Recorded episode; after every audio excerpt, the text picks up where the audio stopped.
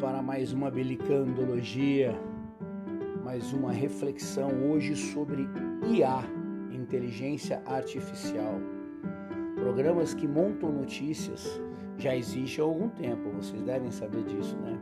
Independente de serem notícias falsas ou verdadeiras. Sendo assim, você já parou para pensar que a gente pode estar seguindo nas nossas redes sociais verdades, pessoas verdadeiras, ou mentiras, grupos ou pessoas mentirosas? Pois é. A partir dessa reflexão, eu te pergunto: quais fontes você quer seguir? Pessoas de verdade com conteúdos que te fazem aprender, evoluir, refletir, se alegrar, se questionar, se transformar em alguém cada vez melhor? É isso? Por outro lado, você prefere seguir notícias robotizadas, robôs com notícias prontas, nem sempre verdadeiras, mas que vêm fechadas, pré-fabricadas, travadas, que você não, você escuta e se sente indiferente? Ou até o terrorismo intelectual.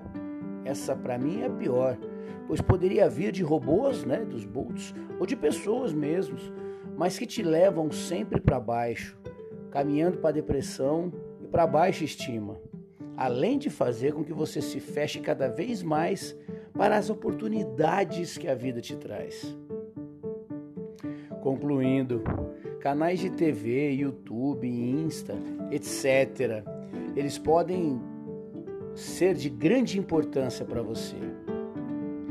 Tanto crescer profissionalmente quanto estagnar ou até regredir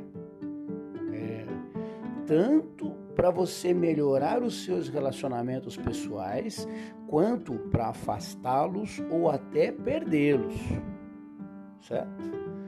Tanto para você melhorar sua saúde física e mental com alimentos e exercícios funcionais e leituras elevadas, quanto ficar doentes por receberem só péssimas sugestões, notícias e informações.